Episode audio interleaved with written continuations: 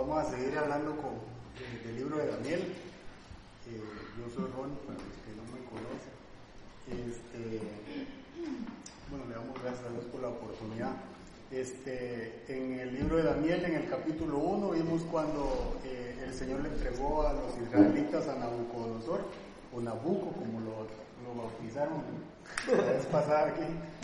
Luego vimos que escogieron a cuatro de, de los príncipes de, de, Judea, ¿verdad? Para que sirvieran al rey que los había eh, tomado. Y entonces eh, después vimos la interpretación que hizo Daniel al rey, ¿verdad? Eso, eso lo estuvimos estudiando también, cosa que no pudieron hacer los astrólogos, los hechiceros, los magos que, que, que asesoraban, digamos, los sabios, el grupo de sabios que asesoraba al rey. La semana pasada estuvimos viendo eh, que el rey Nabucodonosor levantó una estatua, una estatua, construyó una estatua, por un chavo del otro. ¿Cómo dije? ¿Cómo dice? ¿Cómo dije? Construyó una estatua y, y, bueno, su deseo fue traer a todas las, como a los gobernadores, a las personas, digamos, que ocupaban un puesto importante y traerlos para que al sonido de, de, de que, iban a hacer, digamos, eh, adoraran a la estatua, ¿verdad? Eso fue lo que, lo que hicieron y, y vimos también que los cuatro, que era eh, Daniel y, y, sus tres amigos, eh, solo tres, solo tres de ellos, perdón, no, estaba. no quisieron, no quisieron inclinarse, ¿verdad? Y los metieron al, al horno de fuego y, y no se quemaron, Eso fue lo que vimos la semana pasada. Hoy vamos a ver el, capítulo 4 que, que, se titula La locura de Nabucodonosor y, y, algo a lo que quiero que le ponga mucha importancia es que muchas veces nosotros eh, en la vida tenemos un puesto de influencia, ¿verdad? En la casa, en el vecindario, en la empresa, eh, donde hacemos deporte, en uno o en otro lado, normalmente, digamos, creo que todos hemos tenido área de influencia y, hay muchas personas que, que, a veces tienen sobre muchas personas, ¿verdad? Y, y, es algo a lo cual debemos de prestarle mucho cuidado porque, porque lo que vamos a leer hoy nos habla mucho, digamos, de, de cómo debemos de reflexionar en cada decisión que tomamos y la forma en la que actuamos cuando, cuando tomamos decisiones, ¿verdad? Así que si alguien me puede ayudar a, leer el capítulo 4 de Daniel, del 1 al 18, porque es un poco largo, y alguien más del 19 hasta, hasta, hasta el final, les agradezco mucho.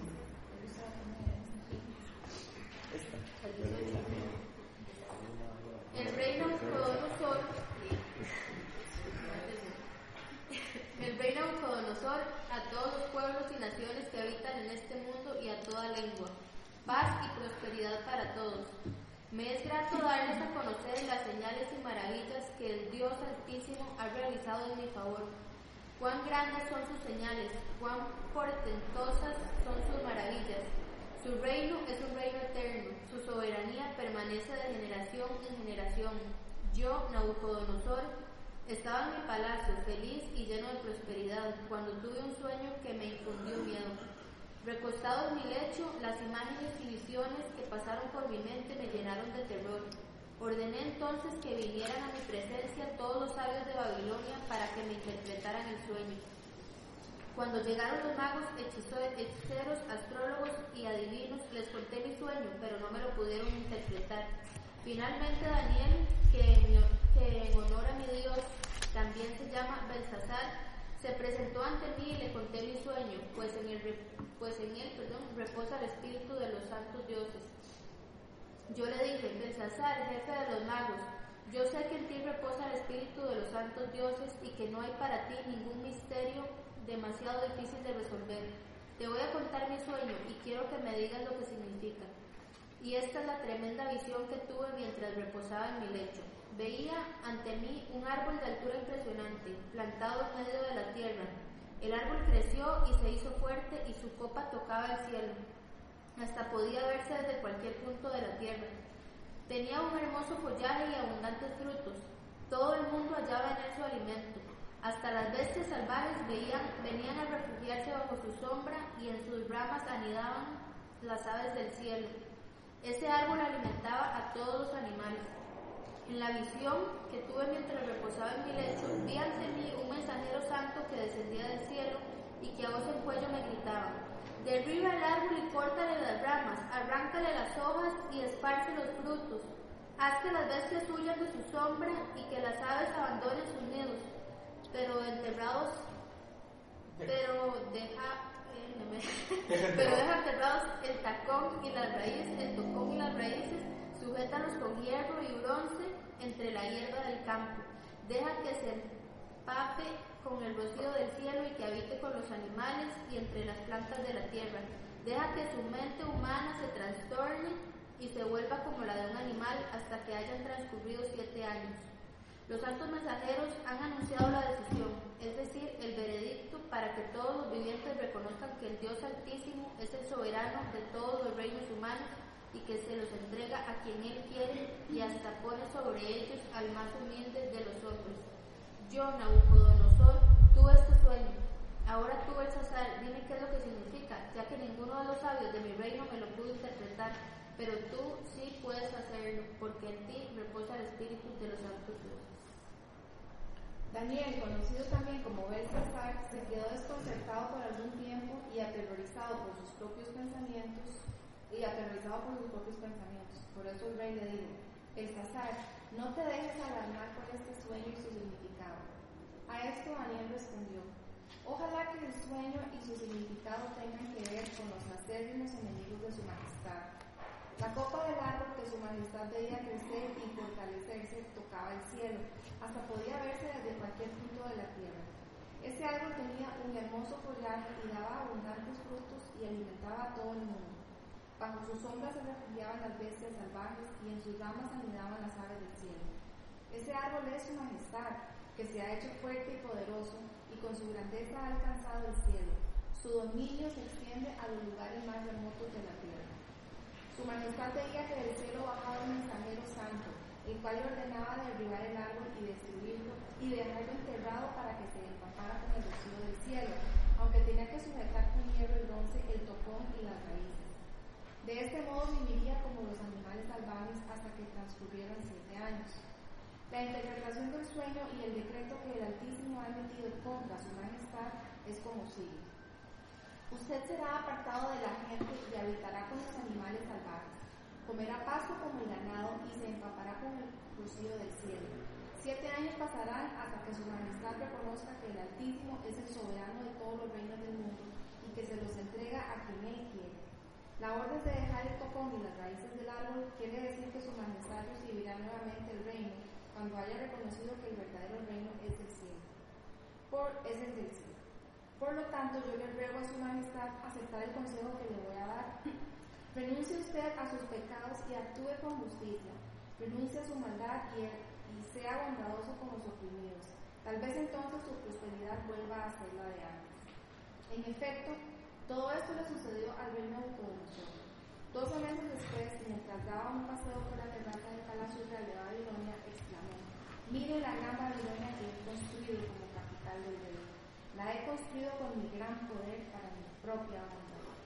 No había terminado de hablar cuando desde el cielo se escuchó una voz que decía, este es el decreto en cuanto a ti, rey Nabucodonosor. Tu autoridad real se te ha quitado. Serás apartado de la gente y vivirás entre los animales salvajes.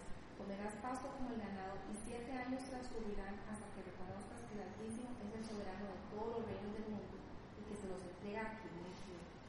Y al instante se cumplieron los anunciados a Nabucodonosor. Lo separaron de la gente y comió pasto como el ganado. Su cuerpo se empapó con el rocío del cielo y hasta el pelo y las uñas le crecieron como plumas y garras de águila. Pasado ese tiempo, yo, Nabucodonosor, elevé los ojos al cielo y recobré el juicio. Entonces alabé al Altísimo, honré y glorifiqué al que vive para siempre. Su dominio es eterno, su reino permanece para siempre. Ninguno de los pueblos de la tierra merece ser tomado en cuenta. Dios hace lo que quiere con los poderes celestiales y con los pueblos de la tierra. No hay quien se ponga a su poder ni quien le pida cuentas de sus actos. ¿Era tú? Sí, todo el capítulo. Larguísimo. Recobré el juicio y me fueron devueltos la honra, el esplendor y la gloria de mi reino. Mis consejeros y cortesanos vinieron a buscarme y me fue devuelto el trono. Llegué a ser más poderoso que antes. Por eso yo, Nabucodonosor, alabo, exalto y glorifico al rey del cielo, porque siempre procede con rectitud y justicia y es capaz de humillar a los soberbios. Bien largo, ¿verdad?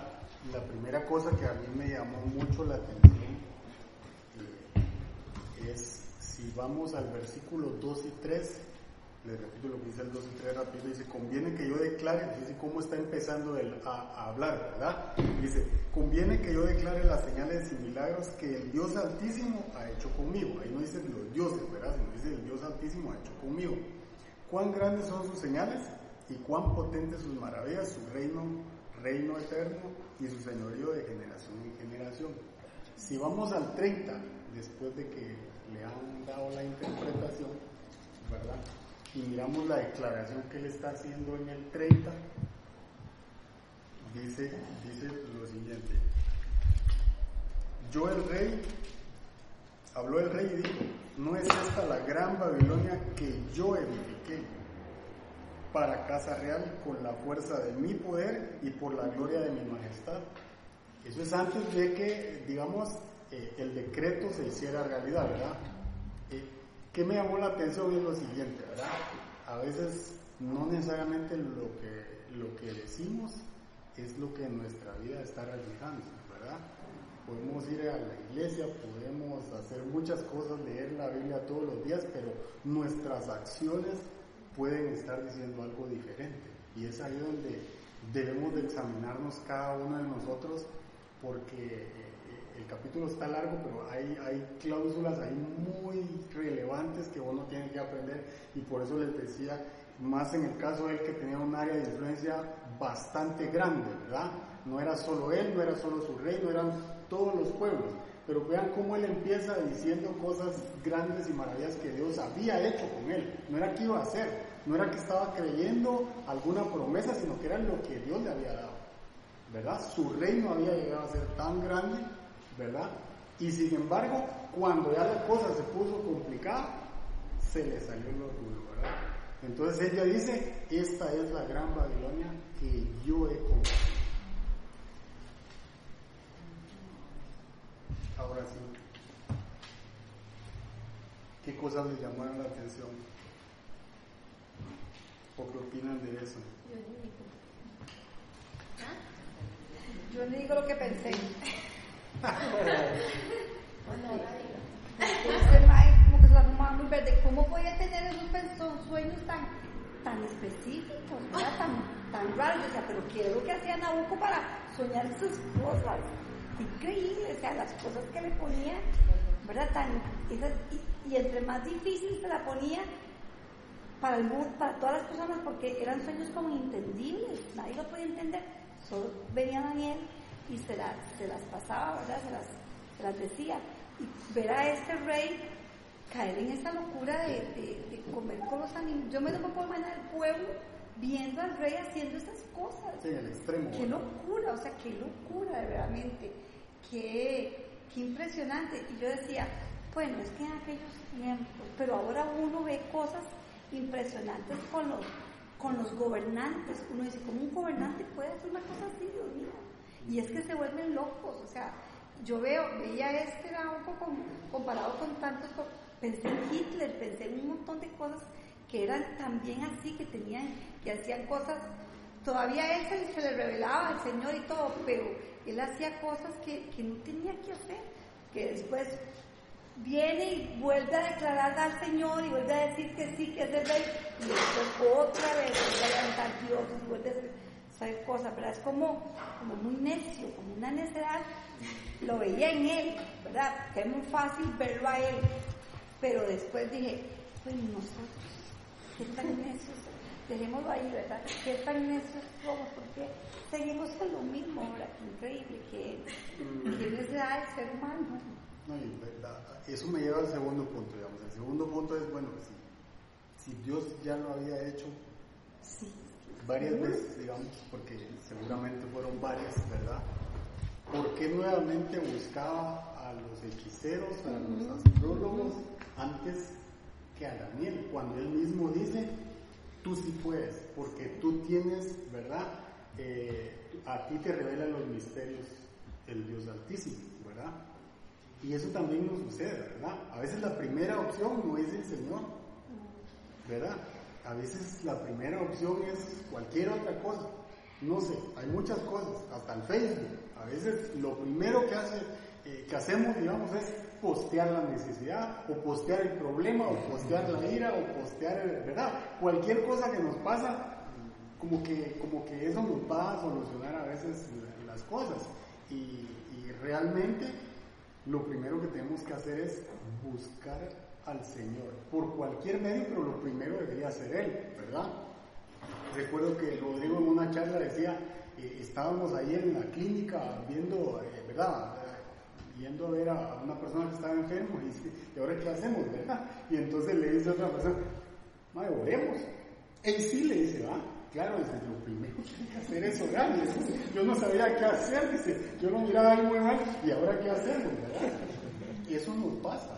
Y creo que a todos nos pasa. O sea, hay momentos que, que el mismo problema o la misma enfermedad nos agobia y nos desvía, ¿verdad? Porque al final el diablo lo que hace es tergiversar la verdad y lo primero que hace es, en lugar de poner a veces o de encontrar a la persona que me pueda dar el consejo apropiado, ¿verdad? O la palabra o el versículo que me pueda ayudar, cabal le encontré al, al, al cuate, como decimos nosotros, que es negativo, ¿verdad? Y me termina de hundir, ¿verdad?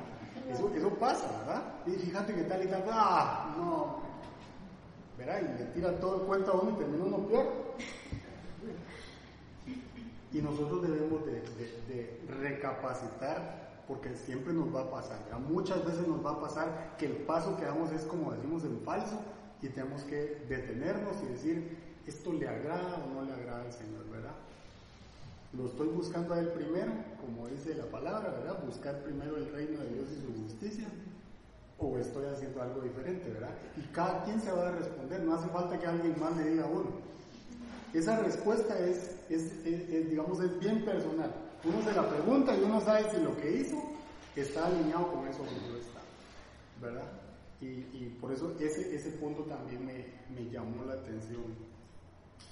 No sé si ustedes este, alguna otra cosa les llama la atención. A, mí, a mí me hace gracia eh, como, ¿cómo se dice?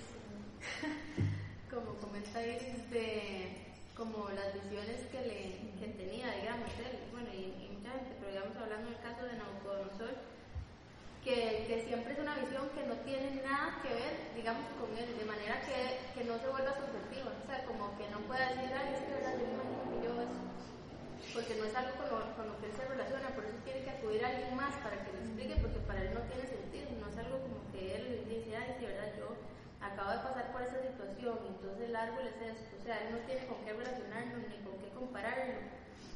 Entonces me hace gracia como eso, que Dios le quiere hablar, pero es algo que solamente... Lo deja mudo, es que lo deja mudo. Quiere como dar una revelación, pero no quiere que haya confusión, sino que sea algo como que se pueda como ana- analizar claramente como los mismos, los mismos astrólogos y todos ellos también sé que hacen. Yo, a mí me sigue sorprendiendo cómo el Señor trabaja, ¿verdad?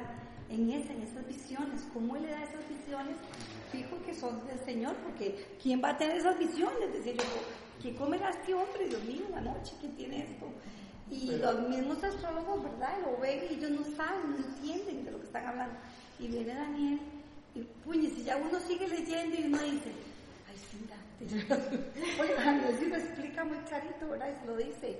Y cuando él se queda, yo, yo, cuando él dice que Daniel se quedó callado, yo me quedé así, yo dije, ¿quién sabe qué?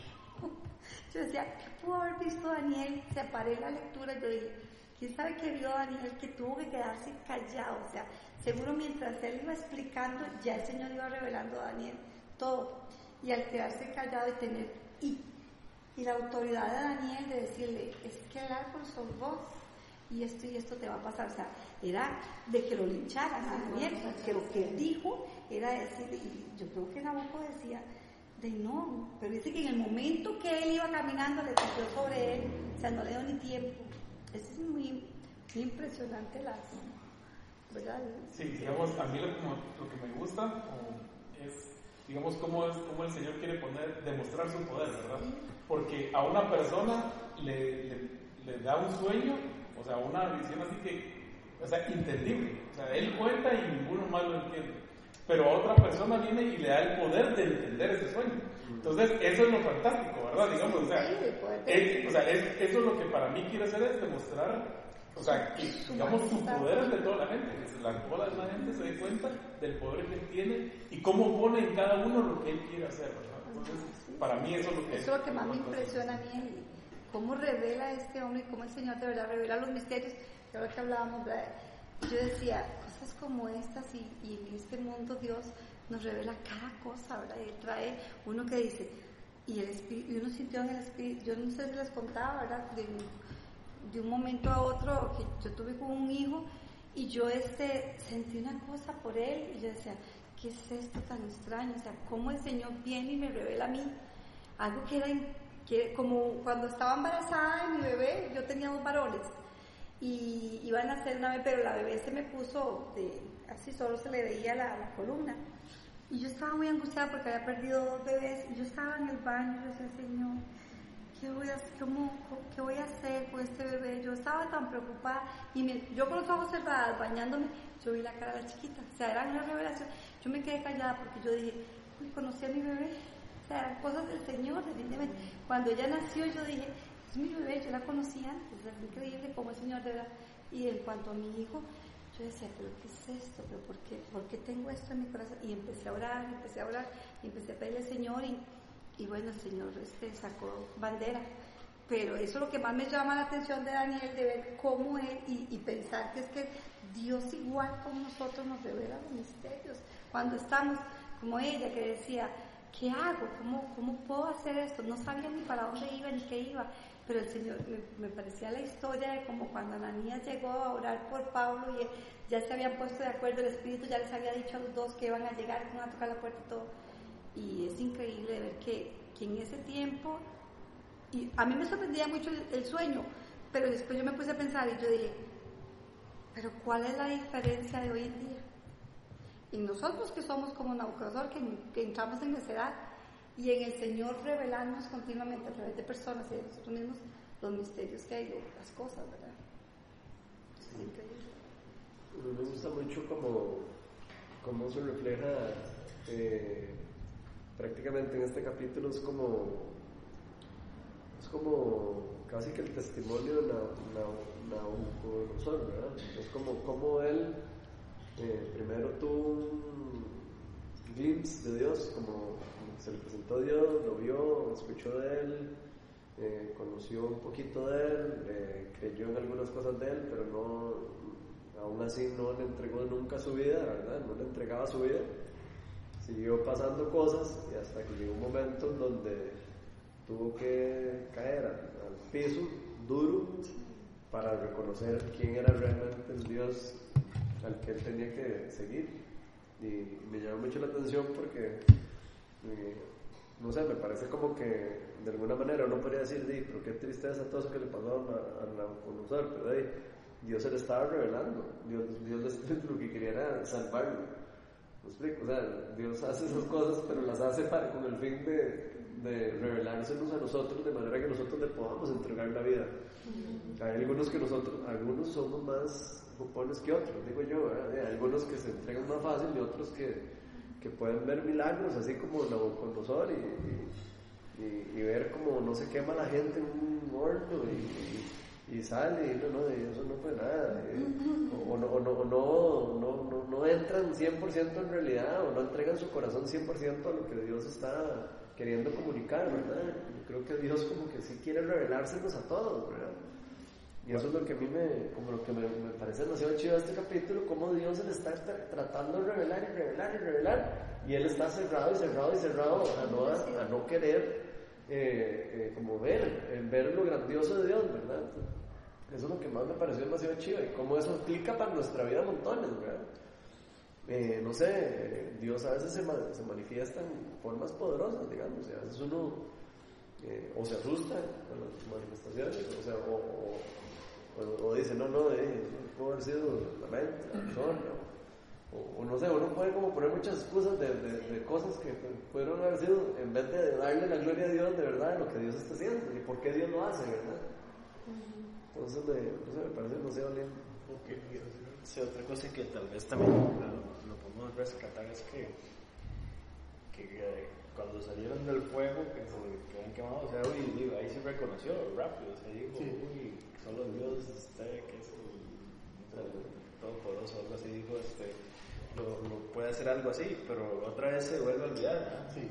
Y, y, y también a veces nos pasa, ¿verdad? Que, que nos acordamos de, y, y somos de memoria corta, o sea, y, y- y se nos olvida o sea, los milagros y todas las cosas que, que Dios hace y, y mantener esa constancia, yo creo que es sumamente importante de, de- de reconocer quién es Dios y quiénes somos nosotros y, y no andar así como, como de brinco en brinco. Sí, yo creo que, yo creo que hay algo lindo con eso que está diciendo Otto, y es, eh, porque uno puede leer mucho de esto y uno, eh, no sé qué lindo, ¿verdad?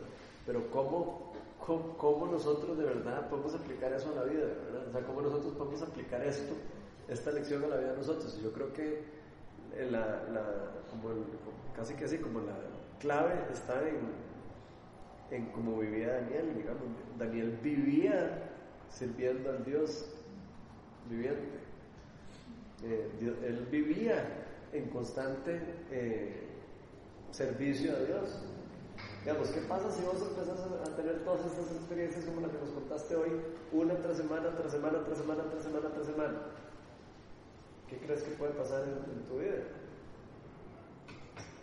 Tu vida cambia dramáticamente. No es lo mismo estar uno ahí de vez en cuando, ahí así, qué lindo la iglesia, no sé qué, a, a uno estar empapado y viviendo en el reino de lo que Dios nos está llamando a vivir.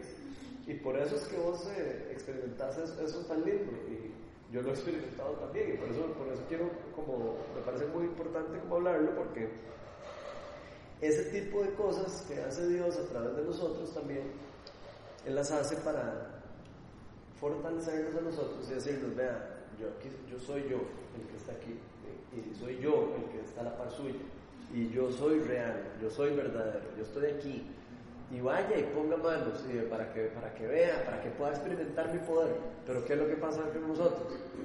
Y nos da miedo, nos da vergüenza, no, no queremos, nos da pereza, decimos, ay, qué sueño, estoy viendo tele. Entonces, Hay, todo un montón de cosas que se ponen alrededor de nosotros, que nos hacen a nosotros de no vivir el reino, no vivir lo que Dios quiere para nosotros.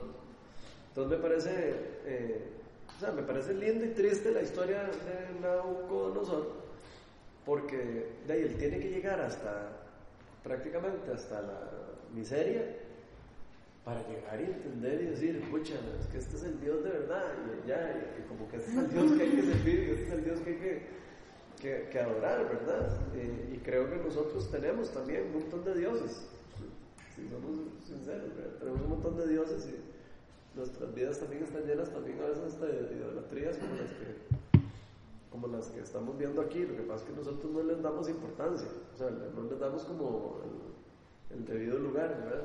Pero muchas veces y nuestra vida es, es, es idólatra, estamos viviendo más para otros dioses que para Dios.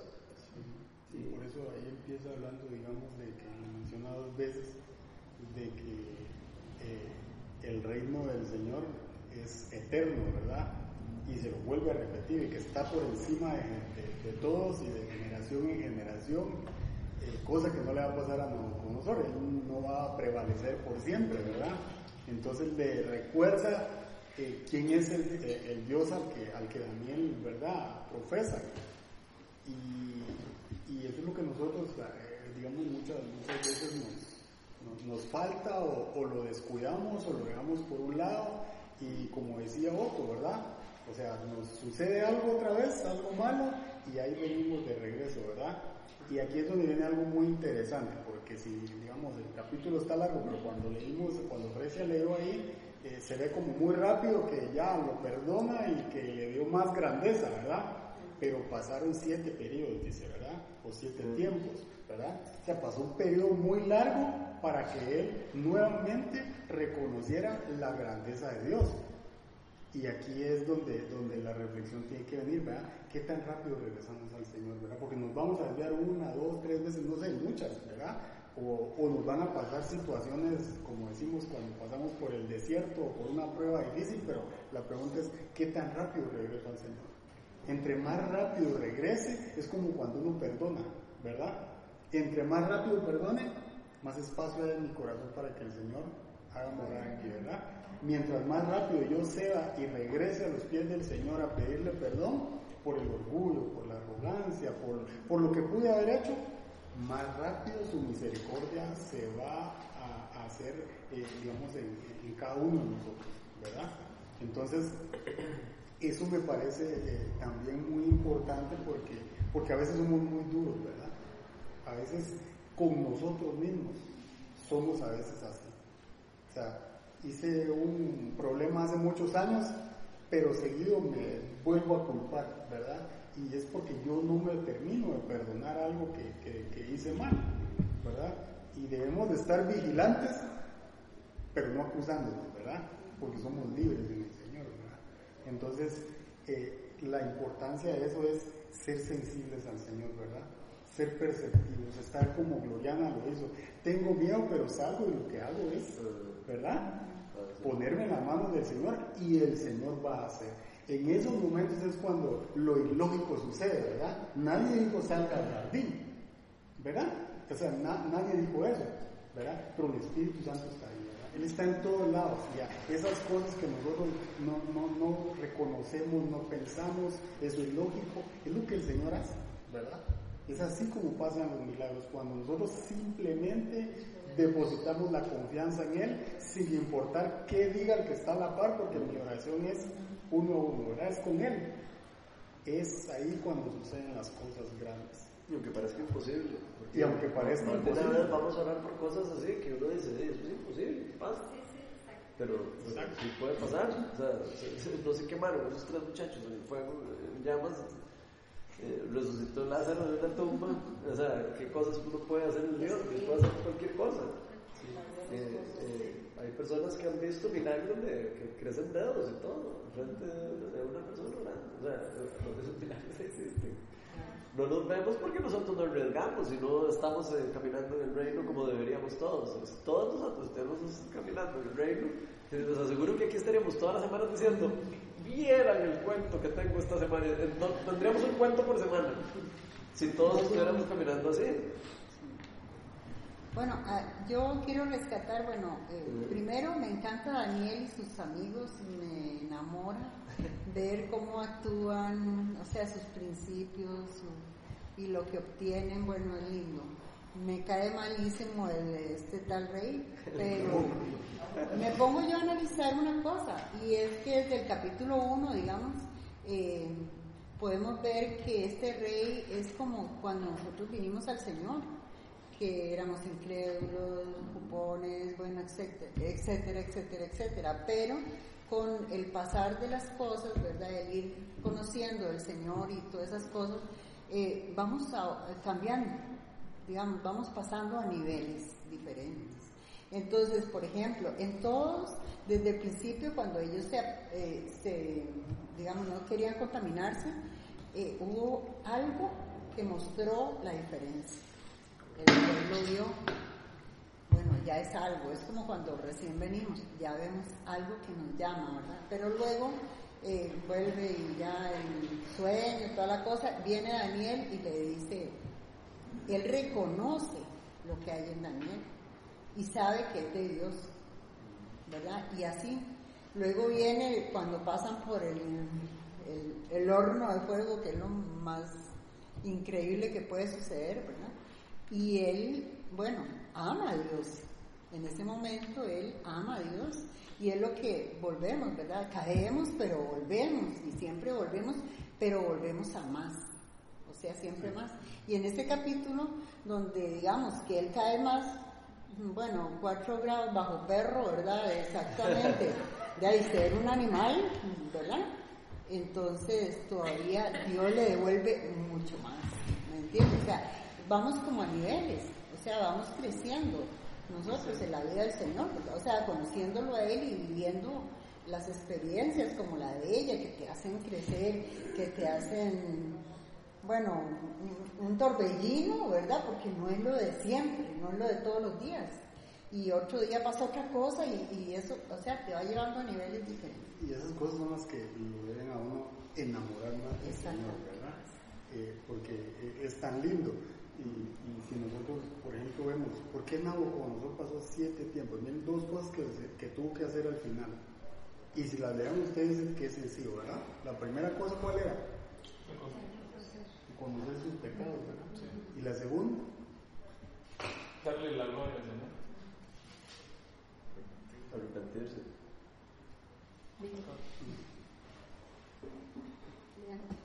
hacerle el bien a otros, a los necesitados. Ah, El Señor le estaba pidiendo dos cosas que, que, que dice uno, qué sencillo, ¿verdad? ¿Cómo voy a pasar tanto tiempo? Después de haber tenido tanto, voy a pasar tanto tiempo para reconocer dos cosas que yo diría que es simple, ¿verdad? Que es sencillo. Y, y qué tanto se nos puede complicar el camino en el desierto por no darle el espacio al Señor. O por no ceder, por no doblar. Le crecieron las uñas, dice, le creció el cono, todo, todo A lo mí- que él vivió. A mí esta historia me recuerda mucho la historia del hijo pródigo, en el sentido de que es, es como también, de alguna forma, reflejando cómo somos nosotros, ¿verdad? Cómo eh, nosotros no, no queremos someternos a, a las cosas buenas que tiene Dios para nosotros. Dios tiene cosas increíbles para nosotros, pero nosotros creemos que lo que nosotros vivimos como lindo es ya lo increíble, es lo como lo mejor. O sea, que lo que ya es el, el carro que yo tengo y la casa y la cosa, o, el trabajo, o, no sé, o el esposo, o la cosa que sea que cada uno tiene, que uno dice, esto es, estoy en la etapa más linda de mi vida. Y, y- eso no es lo más lindo, o sea, Dios tiene cosas más lindas para uno todavía. Uno, Dios siempre tiene cosas más increíbles para uno. Y creo que lo lindo de eso es como, como entregarse al Señor de manera que uno las pueda experimentar y, y vivir en, en plenitud, ¿verdad? Veo este Na- Nabucco que de, termina como, como el perro, igual que como el hijo pródigo. que no quiere, no quiere pasar nada de Dios, eh, se va y termina comiendo comida de los chanchos, donde podía estar en la casa de su papá comiendo de bien estando bien. Es pa- parecido a esto que está pasando aquí, ¿verdad? Dios le había dado a, Nabucodonosor el poder y el reino, eh, porque Él se lo da a todos, dice. O sea, que Él es el que, el que manda, el que pone los poderes en las autoridades. Y nunca, nunca quiso aceptar lo que se lo había dado Dios, creyó que Él se lo había ganado solo todo. Y a veces creemos nosotros que nosotros nos hemos ganado todo lo que tenemos, y todo lo que somos, y todo lo que es. que el frente que tengo yo es porque yo trabajo mucho. O porque me lo, heredaron, o porque lo que sea. O sea, a veces siempre como ponemos mucho la, la fe en las cosas que nosotros tenemos, o que nos han dado, o que hemos obtenido con nuestros propios esfuerzos. Y, y no es así, lo, lo que tenemos lo tenemos porque Dios nos lo dio y nos lo permite en este momento tenerlo. Entonces, eso que dice Ronnie de los, de los pobres me parece demasiado, demasiado importante porque eso es lo que precisamente no, ten- no, no tenía ni la pizca idea de que todo eso que tenía Dios se lo había dado y imagínense lo lindo que hubiera podido ser el reinado de ese, de ese rey si él hubiera tenido un corazón diferente el impacto que él hubiera podido tener siendo un rey tan poderoso y con tanta influencia como decía Ronnie. Imagínenselo, un, un corazón convertido al Señor haciendo cosas eh, con un grado de influencia eh, altísimo, ¿verdad? Lo que podría transformar un país, podría transformar un gobierno entero. O, o- sí, hasta, hasta el mundo, podría, dependiendo. de que- imagínense que todos los gobernantes del mundo se, de verdad se entregaran al Señor. Eh, así, eh, a full. Imagínense cómo, cómo el mundo empezaría a cambiar. Entonces, eso es lo, lo que a mí me parece demasiado increíble, ¿verdad? Cómo a nosotros lo tocó y tuvo un, impacto eh, chivísimo ahí, pero aún así, ¿cómo, cómo nos cuesta, verdad? Lo importante es impactar para bien, porque uno puede impactar, nos sentimos muy bien de nosotros aquí, pero lo aplica uno en el diario vivir con la gente que se topa el diario diario, ahí es donde debe dar un buen impacto, ¿verdad? Exacto. Sí, y, o, o- en qué estoy usando yo Pues. ¿en qué estoy usando yo las cosas que tengo, que me ha dado Dios? Estoy yo, no sé, me estoy despilfarrando toda mi plata, tal vez, o estoy, eh, no sé, parte de mi plata la estoy poniendo en una obra de Dios, o ayudando a los pobres, o dándole comer a, a- no sé, me explico, hay tantas cosas que uno podría hacer, ¿verdad? Con las- somos realmente, o sea, de- como dice la Biblia, nosotros Somos nosotros somos ricos. Pues así, o sea, comparando la pobreza mundial, o sea, cualquier persona en este país es rico y puede compartir un montón de cosas. Entonces ahí es donde, donde se pone como, como chiva para nosotros el, el- también como, el, como dice Ronnie, como, como estarnos como recordando un poquito, o sea, para qué, eh, o sea, qué estamos haciendo nosotros con lo que tenemos, con lo que somos. El Salmo 147, 6 dice, Jehová exalta a los humildes y humilla a los impíos hasta pie. ¿verdad? Eso fue lo que le pasó a él, ¿verdad? Y en Proverbios 8.13 dice, el temor de Jehová es aborrecer el mal. ¿Verdad? Qué, qué, qué, digamos, qué, qué fuerte la declaración que dice el Señor aborrece el mal, ¿verdad? Y, y a veces no nos damos cuenta, pero lo hacemos. Dice la soberbia y la arrogancia. ¿verdad? O sea, el Señor aborrece eso. Y, y es ahí donde, digamos, tenemos que tener un cuidado, digamos, ser muy delicados en no llegar a eso porque, porque si a Dios no le gusta estamos en problemas. Estamos en problemas. Y, y- y lo más lindo eh, que realmente me dejó esto y, y de verdad yo los quiero retar porque, porque me llamó mucho la atención es, es Daniel como tal. Eh, qué lindo, como decía Fresia, la otra vez preguntaba lo del misterio, ¿verdad? Qué lindo que el Señor le diga a uno y se tome el tiempo de decirme a mí, Ronnie, ¿verdad? Que tal cosa va a suceder.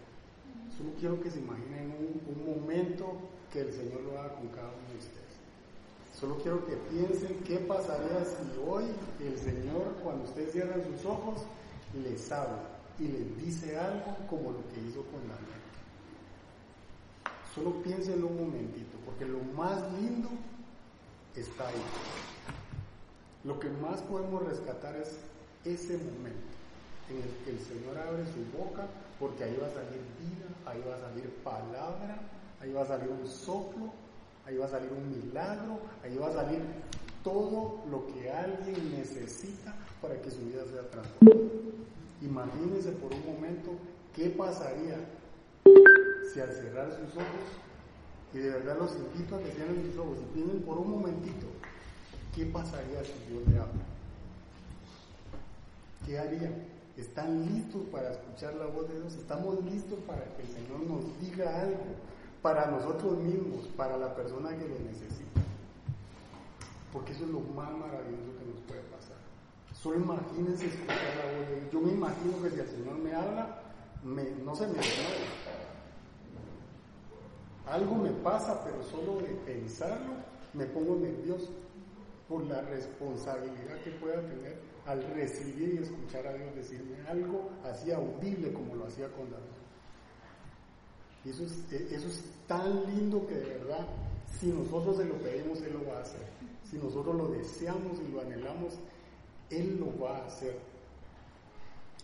Y eso es lo que quiero que de verdad nos vayamos hoy de aquí, pidiéndole al Señor que así como lo hizo con Daniel, no menos, sino más, que le pidamos al Señor, que nos hable, que escuchemos su voz, que Él destape lo que tenemos ahí en los oídos espirituales y que podamos ser sensibles a la voz del Espíritu Santo y que Él pueda dialogar con nosotros.